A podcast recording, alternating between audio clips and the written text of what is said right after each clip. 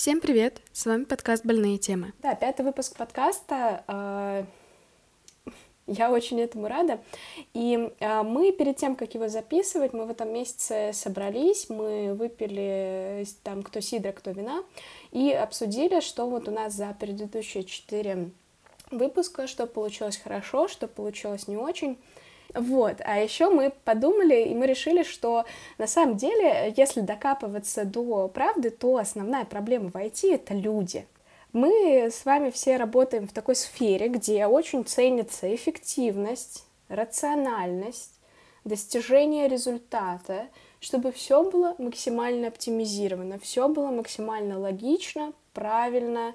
И люди с их эмоциями, с их тараканами в башке, они вообще никак не вписываются в эту сферу. А было бы хорошо, если бы их не было. И, в принципе, про всех э, технарей вообще и про специалистов в IT в частности часто очень шутят про то, какие мы с вами к жизни не приспособлены, ни с кем общаться не умеем. И нам многие вещи неудобны. Нам удобно сидеть и писать код или составлять отчет или там, я не знаю, тикеты какие-то закрывать, но при этом нам неудобно, если наш тимлид нас взял и вызвал на разговор один на один. И самое смешное, что тимлиду тоже неудобно. А, поэтому, поэтому наш э, подкаст э, с этого дня, он э, про проблемы людей, которые в IT работают. Он не про то, как стать самым крутым инженером, раскачаться, и не про то, какие новые технологии выходят. Он про то, как э, попросить повышение, как дать обратную связь, как провести интервью и не облажаться, и не опозорить свою компанию. И про то, как сказать команде, что выгорел и получил, получить поддержку.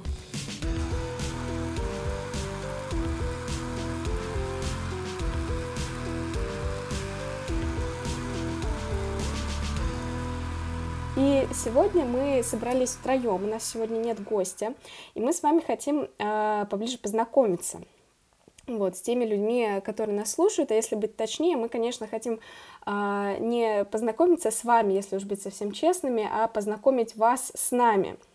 Поэтому мы по очереди будем задавать друг другу вопросы, чтобы вы вообще знали, кто мы такие, и постараемся э, в этот выпуск попробуем разобрать три ситуации, которые, возможно, возникали и делали вам больно. И нам тоже. Вот. И нам тоже, да. Аля, во-первых, да, у нас э, сейчас это Аля. Аля, скажи еще раз привет. Привет. Да. Аля, расскажи, чем ты сейчас занимаешься? А, сейчас я работаю в банке, который стартап, и я буду мешать мошенникам воровать деньги, настраивая антифрод-систему и уча других людей разрабатывать свои продукты так, чтобы мошенники не могли ими воспользоваться. Все это называется как ведущий специалист по антифроду. Понятно. То есть э, на тебе сейчас то, что ты э, вырабатываешь какие-то схемы. То есть это вот э, то, что касается всяких э, кодовых слов, которые придумываются, там и вот этого всего. Я буду расследовать э, истории, которые случились, и э, находить в них что-то общее. Если я найду это что-то общее, то я буду писать правила для антифрод-машины, которая будет э, не давать мошенникам что-то воровать. Ну и, в принципе, у меня уже есть некоторая экспертиза на эту тему. Я уже примерно понимаю, там, как люди мошенники, как мошенники это делают и куда они потом переводят деньги, и чем такое поведение отличается от стандартного пользовательского поведения обычного клиента банка. Ну, моя задача сделать так, чтобы э, клиентам было удобно пользоваться банком, а мошенникам неудобно было воровать деньги. А существует какой-то сейчас э, история с... Э, то есть, ну смотри, ты специалист, ты человек, который на своем опыте, да, то есть может это определить. А существует ли сейчас история с попыткой сделать, э, соединить антифрод и обучение, ну, то есть машин learning или Um, искусственный интеллект вообще? А, не конкретно в моей сегодняшней работе, но раньше, да, такое было. А, машину потихоньку натаскивали на то, чтобы она а, смотрела на какие-то кейсы, которые точно, точно фродовые, и пыталась сигнализировать о том, что чье-то поведение похоже на это фродовое поведение. Но на самом деле, как э, показала практика, важно не то, что машина делает, а важно, как машину и кто учит. А какая твоя самая-самая первая работа вообще? Ма... Не в IT, а вот Вообще, Вообще в жизни моей первой работой было это Вологодский подшипниковый завод. Я собирала подшипники. Вот, ну, что я делала? Я проводила по полчаса, запуская руки в большой ящик, где лежат шарики в теплом масле. Это было охуенно. Это было просто вообще кайфово. А потом я, собственно, собирала сам подшипник, ну, то есть там сепараторы, на сепараторы шарики, сепаратор, значит, в два кольца, и потом это надо все на прессе зажать, чтобы оно совместилось, потом залить туда смазки, надеть еще сверху еще одни уплотнители, и тогда вот все, подшипник готов. А у нас было две линии, одни подшипники для России, другие на импорт. А на импорт смазка была похожа на, э, простите, сопли. А в Россию шло что-то похожее на вареную сгущенку. Так вот, мы работали с подругой, и поскольку нам было иногда скучно, мы писали брусочками на подшипниках, которые поедут за рубеж, русские матерные слова – какой у тебя худший момент в твоей карьере в IT? А, на самом деле у меня были капец какие нелегкие полгода, когда я попробовала побыть менеджером. И это даже был не менеджмент проектов или продуктов, нет, я была просто координатором. Ну, то есть это моя задача заключалась в том, чтобы смотреть э, за тем, чтобы ответственные люди вовремя делали свою работу. А, если случилась какая-то фигня, нужно что-то откорректировать, собственно, я бы этим рулила. Ну и типа собираешь созвон, пишешь потом итог встречи, корректируешь задачки в джире. Да, я была нянькой. И, в общем, через три месяца такой работы – когда меня все слали нафиг, а делать мне было нечего, я впала в очень глубокую депрессию. И, в общем, спасибо моему мужу, который просто меня за ручку отвел к психиатру. Она мне поменяла схему таблеток. А потом он написал моей начальнице тоже, типа, от моего имени, что я заболела, и как бы, в общем, недельку я там это не буду работать вообще нет. И после этого я выплыла, поняла то, что как-то надо мне, наверное, с начальницей моей обсудить и понять, э, куда мы движемся и чего мы хотим. После этого у нас появились регулярные созвоны, регулярные, значит, синки, еще что-то. Но в итоге с каждым разом я понимала то, что менеджерство именно вот такое няньканье, это вообще совершенно не мое. Какой, что должно быть у тебя в работе, чтобы ты ее назвала, что сказала, что это работа моей мечты? А на самом деле для меня капец важно, чтобы у меня было а, лояльное время прихода я не всегда готова ходить на работу к 10. Ну, типа, даже если я пришла на работу к 10 до 12, я все еще труп. Я просто делаю вид, что я хожу, пью кофе, но ничем серьезным я просто не могу заняться, у меня мозг еще не работает. Он спит. А потом для меня важно отсутствие дресс-кода. И что еще в последнее время оказалось для меня быть важно, чтобы моей начальницей была женщина. Как как-то вот, знаете ли, с мужчинами у меня не всегда все хорошо складывается. А, может быть, это проблемы тех самых гендерных социализаций. А, может быть, я просто дерзкая баба, которая не всегда всем нравится. Может, у меня и характер противный. Я пока не знаю. Но сам факт, то, что с женщинами мы всегда находим общий язык и Э, делаем что-то хорошее делаем даже лучше, а с мужчинами так не получается. Что... Вопрос такой для тебя. Представь такую ситуацию. Ты работаешь в компании, и у тебя все в порядке. У тебя хорошая команда, у тебя нормальный объем задач, с которым ты справляешься. А у тебя было даже недавно там performance review, которое годовое, полугодовое, тебя на нем похвалили, тебе повысили зарплату. Я точно не Все сплю. в порядке, да. Но! А, но! Да-да-да. Там, да, но идет но. В какой-то момент ты начинаешь просто замечать, что тебе не хочется вставать по утрам и идти на работу.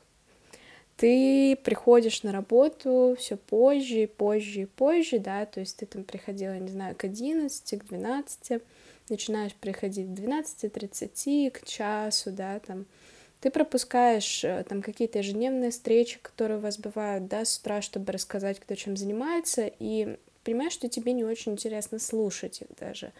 То есть, что ты больше рада, когда ты на нее опоздала, чем когда ты пришла вовремя. Вот. Что бы ты делала в такой ситуации? Um, вот когда ты осознала На самом это деле, всё? когда такое начинает происходить, я начинаю думать о том, что э, привет, у меня депрессивный эпизод.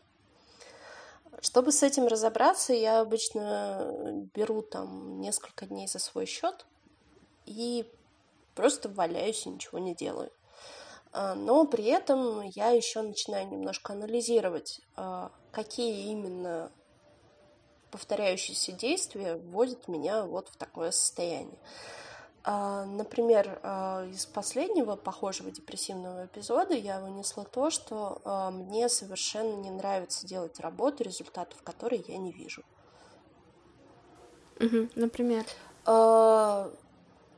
Я запустила крупную рекламную кампанию, которая повышает финансовую грамотность, но померить, как именно повысилась финансовая грамотность или эм, вообще имело ли это какой-то эффект, была ли какая-то обратная связь, э, у меня нет возможности просто потому, что нет э, человека-людей, которые со своими человек-часами смогут мне это посчитать.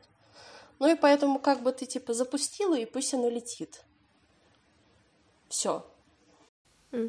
Если бы тебе в тот момент, то есть не а, то есть не какую-то аналитику, да, там провели, то есть или ты бы нашла какой-то чужой разбор, да, твоей рекламы, а если бы просто тебе бы в этот момент твой руководитель пришел и сказал, типа, хорошая работа, вот у него нету, ты понимаешь, что у него нету, наверное, какого-то прям железного основания считать, что ты сделала рекламу хорошо, но вот он просто так думает, он позитивно к тебе относится. Для тебя бы это было важно? Или тебе было бы важнее увидеть э, какие-то качественные, количественные измерения твоей работы? Um, у меня так получается то, что последние лет пять, наверное, когда, например, меня вызывает руководитель поговорить один на один, я иду спокойно, потому что я знаю, что меня не будут ругать, а это значит то, что кто-то что-то не понимает, и ему надо объяснить. Ну, типа, я уже немножко доросла вот именно до такой экспертизы, которой можно блистать э, белым плащом на коне. И если мой руководитель мне говорит, это было клево, спасибо, там ты хорошо поработала, я это приму к сведению, но я же понимаю, что нужно для того, чтобы я поняла, что я хорошо поработала. И поэтому слова руководителя я услышу, но это не будет окончательным показателем, потому что э, окончательный показатель того, что я хорошо поработала, либо я хорошо что-то сделала, и я, в принципе, по сути, устанавливаю сама себе. Я правильно понимаю, что получается, что если ты чувствуешь, что тебя накрывает э, депрессией и тебя отбивается интерес к работе, то ты первое, что ты делаешь, это берешь отпуск на несколько дней, вот, анализируешь, а, что тебе, соответственно, не хватает, и что ты уже сразу же по своему опыту знаешь, что тебе, например, важно, чтобы на работе были а, какие-то инструменты, которые тебе самостоятельно позволяют оценивать результат своей работы. Да, конечно. Это важно еще просто потому, что мне кажется, с детства всегда нравились такие дела, где сразу видно результат. Ну, например, ванна была грязная, ты ее помыла, опачки, все сверкает. Или там платочек носовой постирала. Он маленький, ты его постирала, вот он теперь чист, на батарее висит, сохнет. А когда ты не видишь или не понимаешь результат, э, не понимаешь, для чего ты это делаешь, а просто монотонно выполняешь что-то, лично у меня начинается корежение мозгов. Ну, типа, а зачем мы это делаем? А почему? А в чем смысл жизни? А пойдем полежим? А пойдем думать, как мы будем умирать? Окей, ладно. Спасибо тебе. Че, давайте переходим к Асе. Ася, расскажи, чем ты сейчас занимаешься? Кто ты такая? А, сейчас я джуниор фронтенд разработчик. На досуге я пытаюсь вести канал тоже про фронтенд, э, который начался как э, дневник э, моих попыток, собственно, попасть в, в сферу, не войти в целом, конкретно в разработку. Э, вот, и это был такой способ мотивации э, самой себя, типа, я буду что-то писать, мне нужен какой-то материал для этого, значит, я буду что-то для этого делать. Этот э, канал засвидетельствовал мой триумфальный вход в мир разработки, и вот я уже год этим занимаюсь, вот, и могу уже без стеснения говорить, что да, я разработчик. Вот такие. Круто. Какая у тебя самая первая работа была? Самая-самая моя первая работа. Наверное, то, что я считаю самой-самой своей первой работой, это у меня была годовая стажировка э, в компании Nissan, та, которая автомобили делает, в том э, ее, скажем так, филиале, который занимается всякими это был на, было научное подразделение, которое занималось всякими связями с институтами, обменами разработками, обменом разработками, э, вот этими вещами. Вот. Э, объясню, почему конкретно. Как я там работала, я училась на, на преподавателя японского. Японский язык был моим основным языком. Вот, и, соответственно, я думала, что я продолжу как бы свою карьеру в эту сторону и устроилась на стажировку а туда. А что было сложнее учить, э, японский или JavaScript? Вопрос, который я не ждала совершенно сегодня. А, знаешь, японский сложнее. Японский сложнее, да, э, потому что я думаю, во всем JavaScript не наберется просто тот э, объем э, условных знаков, назовем их так, их так, сколько в японском тебе нужно знать. Помнить, чтобы владеть э, языком на приличном уровне, ну, приличном, на том, на котором ты можешь изъясняться. Грубо говоря, на JavaScript я сейчас могу изъясняться вот, так, чтобы меня поняли, грубо говоря, чтобы интерфейс заработал, что там внутри будет как бы это уже там, десятый вопрос, вот, но, типа, работать будет нормально и будет выглядеть нормально. Вот, с японским я так не могу, и мне кажется, за все свое обучение не могла никогда, потому что, ну, японский сложный, там совершенно по-другому строится мысль, э, совершенно по-другому думает человек, в принципе, носитель, не носитель. Вот, очень тяжело читать тексты, потому что иероглифика для того, чтобы владеть японским на уровне носителя или хотя бы там advanced уровне и читать газеты, это как бы считается приличным уровнем знания, нужно знать около двух тысяч иероглифов. Как началась твоя карьера в IT? Моя карьера началась, на самом деле, абсолютно так же, как у Али, я думаю, очень многих людей в сфере техподдержки. Я попала на свою первую работу в IT чисто по случайности, потому что я тогда находилась, наверное, на самом дне своей жизни. Э, там, я не знаю, меня бросил мужик, мне пришлось съехать от него, я вернулась обратно к родителям, я бросила универ, э, у меня не было работы, денег, э, сил, самоуважения, ничего. Я искала какую угодно работу, типа какую угодно работу, лишь бы типа зарплата меня держала на плаву, позволила мне отдать долги, кстати, которые у меня на тот момент были. И э, при этом было что-то, что я, ну, хотя бы немного уже умею и могу более-менее уверенно себя в этом чувствовать. Вот. И компания нашла меня сама, они искали сотрудника на техподдержку, который, ну, будет сидеть на тикетах, что-то делать сам, что-то давать в разработку. Дальше я пыталась как-то вырасти в этой компании как верстальщик э, или как фронтенд. Тогда я еще не думала о том, чтобы заниматься прям фронтенд разработкой, думала только верстать. Но м- техлит, даже не техлит, он техдиректор наш, э, сказал мне, э, что не видит моего будущего в разработке, после чего я страшно обиделась и, конечно же, ушла оттуда. Но ушла оттуда не верстать. Я попала на, в другую компанию и стала, типа, не просто сотрудником поддержки, я стала менеджером поддержки. И это был пиздец. Вот. Но это, наверное, уже следующий вопрос.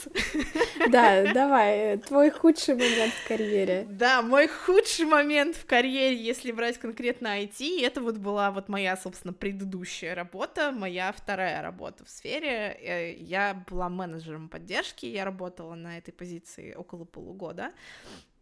И, и тогда я поняла, что э, что-то менеджерить э, это постоянно находиться между молотом и наковальней, а именно между своей компанией, интересами своей компании и между клиентом и интересами клиента. Дополнительно меня добило сложное финансовое э, сложное финансовое положение в компании, в которой, видимо, они начали просто избавляться от, от сотрудников, и меня, так как не, не могли меня э, прямолинейно уволить, потому что было не за что, вот, и, в общем-то, всех моих коллег, с которыми я непосредственно работала, и, и клиентов моих, с которыми я непосредственно работала, всех все устраивало.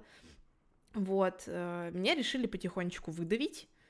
Э, я очень сильно старалась не сдаваться, вот, но мне создали просто условия, в которых невозможно, ну, как это обычно делается, создаются условия, в которых просто невозможно находиться.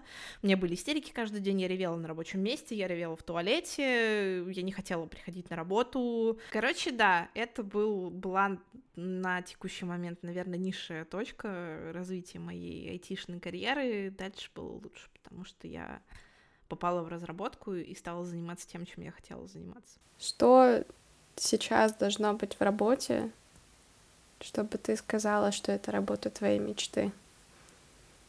Сложно на самом деле сказать. Я об этом думаю, но это вещь, которую постоянно приходится пересматривать по мере того, как растет твой уровень жизни, твоя экспертиза, уровень твоих, твоих ожиданий.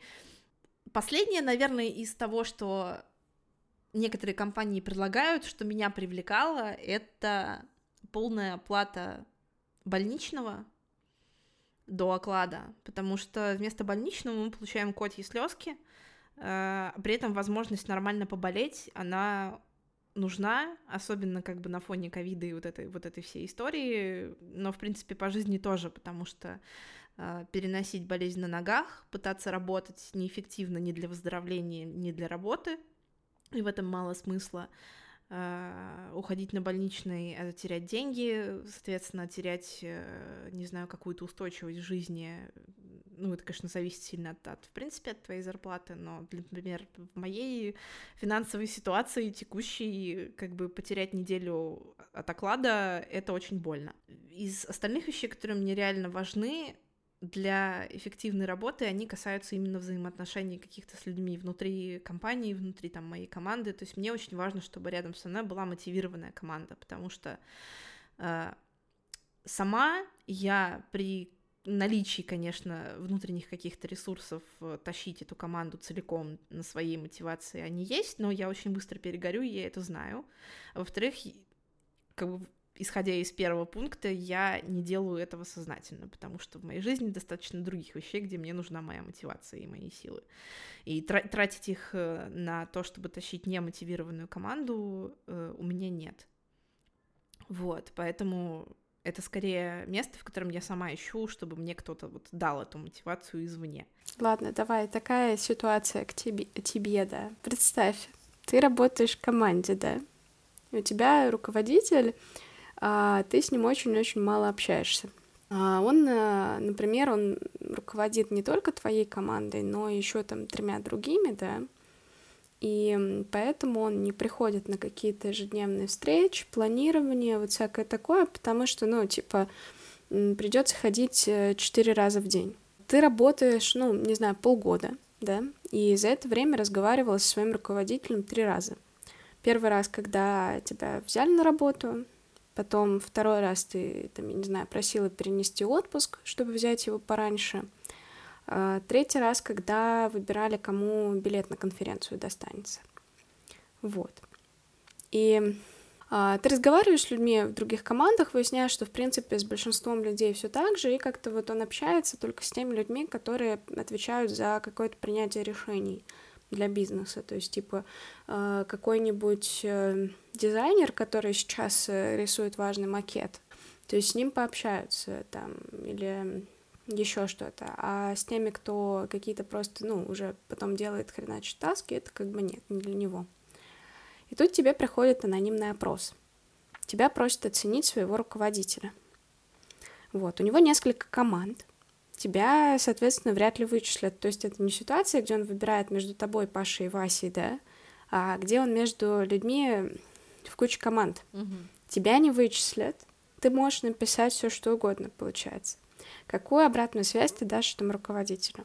Знаешь, в этой ситуации я просто не буду знать, какую обратную связь на самом деле давать руководителю, потому что, ну, он просто отсутствует в моей жизни.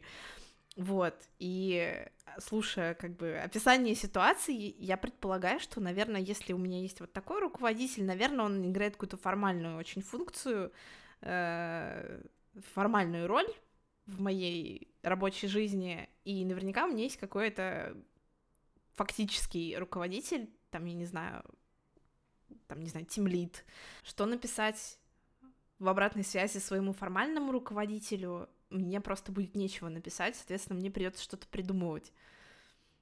Ну что я могу придумать? Ну, можно честно написать, типа, я вообще, короче, не знаю, что это за чувак, мне кажется, он так себе руководитель, просто потому что я его никогда не видела. Это сложно, сложно на самом деле. Если уж прям действительно рубить правду матку, то, наверное, я бы написала, что я так редко как с ним контактирую, что мне нечего сказать. То есть у меня недостаточно данных для оценки. Просто я не знаю, на самом деле, является ли это хорошей обратной связью или плохой, или нейтральной, просто отсутствие обратной связи, потому что а что, а что я могу сказать про человека, которого я видела четыре раза и коммуницировала четыре раза. То есть ты бы просто даже, наверное, нет, не отправляла бы заполненный опрос. Есть такой, скорее всего, если бы я совсем ничего не, ну, если бы это была какая-то обязательная история, мне нужно было бы прям кровь из носу что-то написать, я бы написала, что типа, сорян, я ничего не знаю. Вот, если бы это была добровольная штука, то я бы, скорее всего, заленилась, потому что это слишком много усилий нужно приложить, чтобы, э, ну, написать то, что и так очевидно при отсутствии ответа. Как с твоей точки зрения, является ли проебом руководителя, что он не общается со своими ребятами. Ну, то есть, как бы, смотри, то есть он, по идее, тот человек, который это должен делать, да. То есть понятно, что если, э, да, ты работаешь в команде, у вас там есть какая-то своя внутренняя иерархия, да, то есть есть более авторитетные люди, менее авторитетные люди, то есть как-то вы же работаете, выбираете там а, таски на планирование и так далее. Но при этом понятно, что никто а, не будет на себя там брать какие-то а, прям совсем формальные обязанности руководителя, да, то есть и регулярно там проводить один на один с людьми, да, или там слушать, э, что у них болит, а что не болит. То есть все как бы, что есть у тебя, какая обратная связь, какая, как называется вот этот вот весь процесс.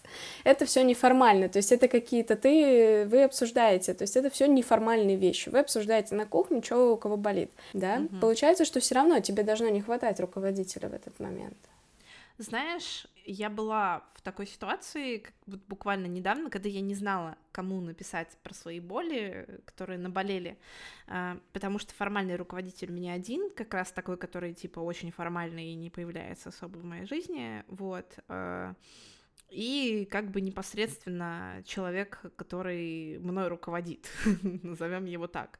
Вот, и кому из них как бы говорить о своих претензиях, я не очень поняла, и, соответственно, а куда мне говорить свои претензии, если, грубо говоря, претензии относятся к моему фактическому руководителю, и, типа, если мне нужно, там, не знаю, рассказать, что, типа, Петя меня обижает, условно говоря, поменяйте, там, мне команду руководителя, вот это все, вот кому мне в таком случае, типа, писать, кому мне обращаться, непонятно. Я на самом деле не считаю, что это конкретно факап э, именно руководителя вот этого формального. Тут скорее, мне кажется, просто история системная. То есть, когда недостаточно каких-то точек контакта и не очень понятно, а, где чья зона ответственности, потому что, ну, что касается формальных руководителей, у них как раз, типа, не очень ясная зона ответственности. То есть, как бы, вроде бы они занимаются там проектами такими-то, такими-то, такими-то, а конкретно какие вопросы они внутри решают все, всей этой непонятно, вот. И если нету людей, про которых можно точно сказать, что вот этот отвечает там, за, не знаю, за, за модерацию отношений каких-то, вот он взял на себя такую роль, там этот отвечает там за то, чтобы там развивать джунов, этот делает то-то, этот делает все-то, непонятно, куда идти в случае, если у тебя возникли проблемы. Ты бы пошла к HR как бы... с этим? Знаешь, я, я не то чтобы опять же, я реально была в этой ситуации, я не пошла к HR специально, скорее HR пришел ко мне. Да, и мы там у, у условного кулера об этом поговорили, я как раз рассказала, что, типа, я не знаю, к кому идти, вот, и кому жаловаться, и с кем разговаривать, и вот этот HR вот эта конкретная девочка, э, она была тем человеком, который как раз имеет вот это знание, к кому, за кем идти. И вот это была типа точка контакта, которая, которую я не видела, она была не очень для меня очевидная. И было бы классно, например, если бы вот эти точки контакта, они были, в принципе, в компаниях очевидно, что типа если у тебя проблемы, ты идешь вот к этому, если у тебя проблемы, ты идешь там к тому. В любой непонятной ситуации. Да, в любой да, в любой непонятной ситуации. Я не хотела идти к HR, просто потому что, ну, моя проблема казалась не очень из области HR. Что ж, Ксения, твоя очередь. А, Ксения, расскажи, чем ты сейчас занимаешься. А, чем я сейчас занимаюсь? Короче, я... Э, я сейчас нахожусь в немножко странной ситуации, потому что моя официальная должность — это инженер по тестированию. Да, долгое время я была техническим специалистом, потом как-то в последние несколько месяцев на работе просто круг обязанностей а, стихийно, скажем так, расширился до того, чтобы ходить и выстраивать процессы. Я прихожу к людям, я заглядываю им в глаза, я у них спрашиваю, расскажи мне, что ты собираешься делать в ближайший месяц. Мне человек рассказывает, и я ему говорю, так тебе QA надо нанимать. Он такой говорит, а у меня бюджет на него нет. Я говорю, ну так надо достать бюджет. Вот. И потом мы долго обсуждаем, каким образом справиться, когда бюджета нет.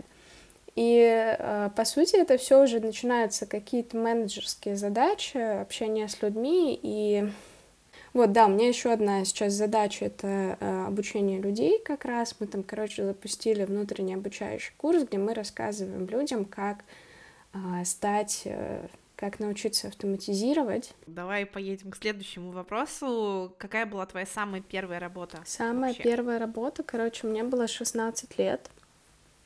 Это было лето между, не помню, то ли девятым или десятым, то ли десятым и одиннадцатым классом. Какая-то компания, в которой, а, то есть им приходили там запросы от э, каких-нибудь обычных магазинов, супермаркетов, еще что-то, что вот нужны люди там на послезавтра, там помочь с чем-то, там с выгрузкой, там расставлением продуктов на полке и так далее. Вот. И ты, соответственно, тебе просто предоставлялась информация о том, куда можно пойти, сколько тебе за это заплатят, а, сколько надо работать и так далее. И ты приходил туда потом, тебе, соответственно, выполнял работу, платили деньги. Я тогда помню, что я работала, а, был, короче, какой-то а, пафосный супермаркет в где... Типа азбуки вкуса? Ну, да, типа азбуки вкуса. В Новосибирске тогда азбуки вкуса не было, там были свои пафосные супермаркеты. Там, короче, что э, был кассир, а рядом с кассиром стоял человек, который складывал э, ну, покупки человека в пакеты, чтобы человеку это не нужно было сделать. А, соответственно, соответственно, я вот была тем человеком, который стоял и складывал продукты, это было очень скучно. И тогда же, тогда же от той же компании я еще работала, я как раз выставляла в другом менее пафосном супермаркете просто а, продукты на полке. Вот. Это была моя первая работа. Хорошо. А, как ты попала в IT? Какая была твоя первая работа в IT? У меня было два таких э, раз, разноуровневых как раз вхождения в IT. То есть моя первая работа была тоже техподдержка. А, я тогда закончила второй курс в университете. И э, я тогда уже поняла, я уже к этому моменту успела поработать в магазине одежды, успела поработать официанткой, понять, что работа официанткой вообще ни в каком виде не совмещается с обучением на прикладной математике и информатике. А, и, соответственно, когда я после второго курса искала работу, мне уже хотелось, чтобы это было что-то более спокойное, более офисное, вот. И э, отчасти, чтобы это как-то было действительно связано с IT. Э, работа была, я проработала там полтора года. Э, первоначально там было очень интересно. Мне очень нравилась история с э, соревнованием насчет того, там закрыть 100 тикетов в день, например какой-то момент я решила, что я пойду в автотестирование. И автотестирование я тогда тоже воспринимала как начальную, как вкатывание в IT. У меня было еще ощущение, что я в него не вкатилась в техподдержке, потому что у нас это было в основном больше про коммуникацию с людьми, обработку их претензий, чем про э, решение технических задач. Технические задачи у нас как бы решались в основном с тем, что мы просто передавали логи разработчикам. Хорошо. А, и это, получается, был твой второй. Да, мое второй мое, мое второе рождение, да, было. Второе рождение как IT-специалиста. Хорошо, э, про хорошее проговорили, давай про плохое. Какой твой самый худший момент э, в карьере IT-специалиста? А, ну, после того, как я уволилась, я в итоге нашла. Откуда? Ну вот с той, с той первой работы, где я была угу. тестировщиком, я занималась автоматизацией, я там быстро выросла, стала самостоятельной. Um, и потом я уволилась, потому что я переезжала, а удаленки или возможности открыть офис в Москве лично для меня у компании как-то не было. Вот. А, я, соответственно, увольнялась и переезжала, то есть как бы потом я искала работу, я ее нашла. И особенностью этой работы было абсолютное, абсолютнейший бардак и при этом нежелание других людей что-то делать. А, я в тот момент совершенно не понимала, как мне выдавать негативный э, фидбэк относительно того, что люди делают. А, там был альфа-программист, который а, на нем держался весь проект, и при этом чувак, он не признавал фичу ветки, он херачил комиты с комит-месседжем плюс, а про юнит-тесты там вообще никто не слышал на этом проекте, как бы. И при этом полное отсутствие планирования, полное отсутствие ежедневных встреч, демо, ретро, это как бы вообще не про нас было. Я не знала, как это и кому это вообще высказывать. У меня в итоге как бы, ну, начало копиться дикое раздражение до уровня того, что как бы я не хотела вставать, я не хотела просыпаться и идти на работу. Это не было вот как то, что типа у тебя все хорошо, я знала, что все плохо. А, вот. И потом, потом в какой-то момент что-то начало меняться. А, этот чувак а, ушел на другой проект, ну, внутри компании. Наняли agile тренера, очень хорошего чувака, который начал работать над процессами. Сделали нового, выделили, нашли нового тимлида, ну, в смысле, он перешел из другой тоже команды. А начали вообще задумываться о процессах и так далее и тому подобное. И я тогда подумала, что ну все начинает типа хорошо складываться. И а, в том, а, короче, проекте, ну, вообще в той компании, там была какая история, какая херня. Там, короче, вместо нормальной системы, то бишь э, Дженкинса или GitLab или еще чего-то, был бамбу. И бамбу был не последней версии, который, ну, хоть как-то соответствует тому, что происходит во всем остальном мире, а очень-очень старый. Я тупо не могла настроить пайплайны по-нормальному. И э, я такая говорю, типа, вы, ребят, давайте, короче, пробовать Jenkins. И мне такие, в принципе, внутри команды, которые как раз-таки дали самостоятельность, такие говорят, типа, окей, давайте. Вот, я попросила у сисадминов, э, соответственно, чтобы нам выделили виртуалку, я там поняла Jenkins, поскольку Jenkins там на одну команду, да, то есть как бы там ресурсов много не надо, сколько, ну, то есть там не крутится регулярно 100 тысяч билдов, как бы я сама настроила Jenkins, всякое такое.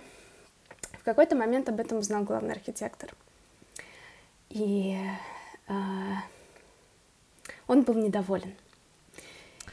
И мы... Я прям чувствую, что недоволен он был очень сильно по твоим словам. А, он был недоволен, и мы начали друг на друга орать. Ну, то есть э, я не помню, кто, кто начал первым орать, то есть как бы, но суть в том, что мы начали друг на друга орать.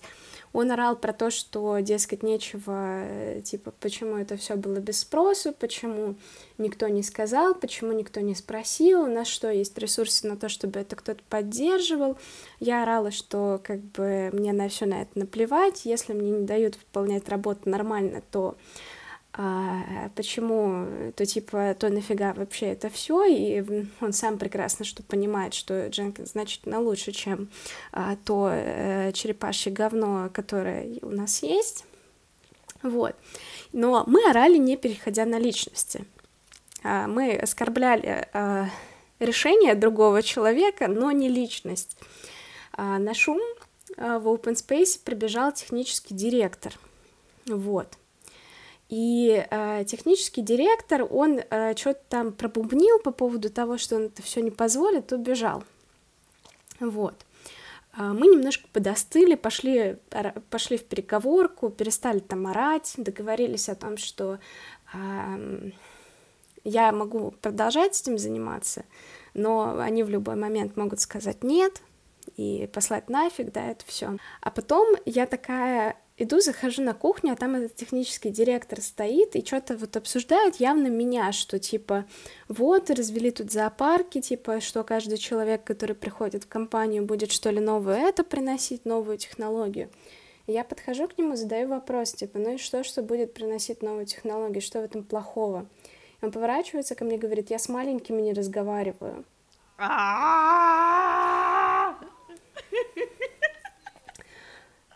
Вот, я, я так очень сильно охуеваю, я самое главное, я сначала даже, у меня мозг, то есть он расслышал, но не обработал. А, потому что... Выкинул эксепшн просто Да, такой. он выкинул, то есть я не обработала, что мне сейчас было сказано личное оскорбление, основанное на моем возрасте а, и позиции в компании, вот. И, соответственно, после этого, после этого я, короче, там буквально несколько дней прожила, и пришла в понедельник и сказала, сорян, я увольняюсь. Вот. Окей, Ксень, и последний вопрос. А, представь себе историю. Ты приходишь на новую работу, а, клевый коллектив, а, все такое крутое, айтишное и прям смузи-фалафель. А, и тебе говорят, дорогая Ксения, мы вам очень доверяем, мы вас очень ценим как специалиста, поэтому мы хотим, чтобы вы сами выстроили э, некоторые процессы и э, разработали правила игры. Так вот, что бы ты сделала в первую очередь?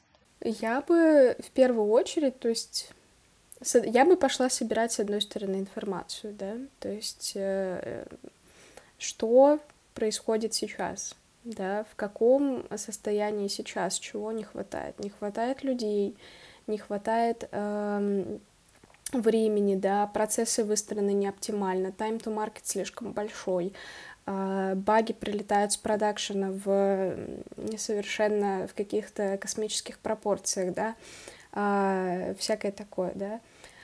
И исходя из этого, исходя из этого, я бы начала уже, ну, решать ту проблему, которая есть, да, то есть как бы не хватает людей, нужно нанять людей, нет, а, да, то есть, э, возможно, кого-то нужно дообучить, возможно, а, в случае с большим количеством прилетаний багов это, скорее всего, значит еще, что техподдержка а, вполне возможно, что не отслеживает. Есть вот эта вот история с тем, что нужно все-таки считать статистику, группировать а, случаи и так далее и тому подобное. Вот, а если говорить в плане то есть не решение конкретной проблемы, которая существует, то я бы, а, то есть самое важное, то есть это я бы постаралась понять, какие процессы вообще происходят, то есть а, команда встречается ежедневно или нет, демо ретро есть или нет, планирование есть или нет. На планировании мы оцениваем спринт, capacity спринта адекватно или закидываем на 100 story и потом делаем 35. Вот. И исходя из этого тоже, то есть как бы это моменты с процессами. Мне что важно, чтобы было в этих процессах? Мне важно регулярная встреча с руководителями. Соответственно, если я кем-то руковожу, то они будут. А мне важно, чтобы люди друг другу давали обратную связь. Мне очень нравится вообще история, когда люди, не это, не дожидаясь полугодового годового ревью, просто скидывают форму. Типа, что если вы со мной работаете и вы мною довольны или недовольны, то напишите это мне. Вот. А, есть ли, существуют ли моменты шеринга информации между командами, потому что самая полезная вещь, которую я видела, это а, организация регулярных встреч, где люди выступают и рассказывают про какие-то внутренние достижения, внутренней работки компании. Потом выясняется, что э, обязательно кто-то пилил костыль к тому, к чему уже придумали решение нормально. Вот. То есть я бы всем этим занималась. Я могу тебе сказать то, что ты птица действительно высокого полета. И, судя по твоим словам, тебе, правда, важно обозревать все как сверху, так и изнутри. Это очень ценно на самом деле, потому что редко встречаешь людей, которые способны и смотреть вглубь и вширь. Да, то есть э, для меня как бы момент того, что типа я понимаю, что если хорошо настроены процессы, то побочным эффектом будет то, что и продукт будет, ну, должен, во всяком случае, хорошо выходить и хорошо получаться. Я не продукт-менеджер, я технический специалист, который хорошо настраивает, а, который хорошо разбирается в том, как должен выглядеть идеальный процесс и который при этом видел достаточно много херовых процессов для того, чтобы понимать, насколько реальность обычно расходится с вот этой вот идеальной картинкой. Что, мы на этом закончим? Вот. А, спасибо вам, что вы с нами были. Я напоминаю, что сегодня на ваши вопросы отвечали, ну как, не на ваши вопросы, конечно, просто на вопросы отвечали кто отвечал? Аля Белобородова. Вот она кивает головой, да. Ася Вишневская. Вот, и Ксения Лосева, это я. Вот. А я напоминаю, что у нас, как у подкаста, существует наш чатик, где мы представляем наших новых гостей и просим вас, если у вас есть какие-то ваши больные темы, вы не знаете, как попросить повышение зарплаты или как сделать так, чтобы вы смогли уйти в отпуск через два дня, а не через неделю. Пишите все свои ситуации, мы зададим эти вопросы гостям, которые у нас есть, и они попробуют решить их за вас. Вот. Также у нас есть наш Patreon, на котором, если вы занесете нам денежку, то мы станем немножко богаче и сможем развивать подкаст – а вы, в свою очередь, получите какие-то дополнительные плюшки. Например, все то, что не входит в финальный кат подкаста, вы можете услышать э, отдельно, э, не знаю, весь мат-перемат, э, не забипканные компании, которые мы упоминаем, вот весь контент, весь он идет для наших патронов, которые спон спонсируют нам э, облако, в котором мы храним все свои, все, все свои записи. Да, наш новый формат подкаста, он такой, что из него мы много чего вырезаем, каких-то моментов, вопросов и так далее, для того, чтобы оставить все только самое интересное. Поэтому, поэтому я бы, конечно, рекомендовала подписаться и, возможно, слушать какие-то экстра, которые не вошли в выпуск. Я, например, уверена, то, что очень много шуток моих туда попадает. Они не всегда хороши на широкую публику. Всего за сколько там? За 7 баксов в месяц вы получите пакет шуток Али Белобородовой специально Шутки за 300! Вас. Шутки за, за 7, за 7 баксов. Ну вот, они шутки за 300, но всего за 7 баксов, ну. Всего за 7 баксов, да, ну за 300 рублей, нормально. Да. Да, вы получите, вы получите, подписавшись на наш Patreon, да, эксклюзивный доступ к этому ко всему, начиная с этого месяца. Вот, спасибо вам за то, что вы были с нами, за то, что вы послушали, получили ответы на какие-то вопросы, которые, возможно, вас тоже волновали. Вот. А если не получили, то пишите в чатик ваши вопросы, абсолютно любые, и всегда есть вероятность, что мы затронем какую-то из предложенных тем, а то и посвятим целый подкаст э, тому, что нам прислали наши слушатели. Да. Вот. Все, на этом мы заканчиваем. Всем спасибо и пока. И удачи. Да. Пока.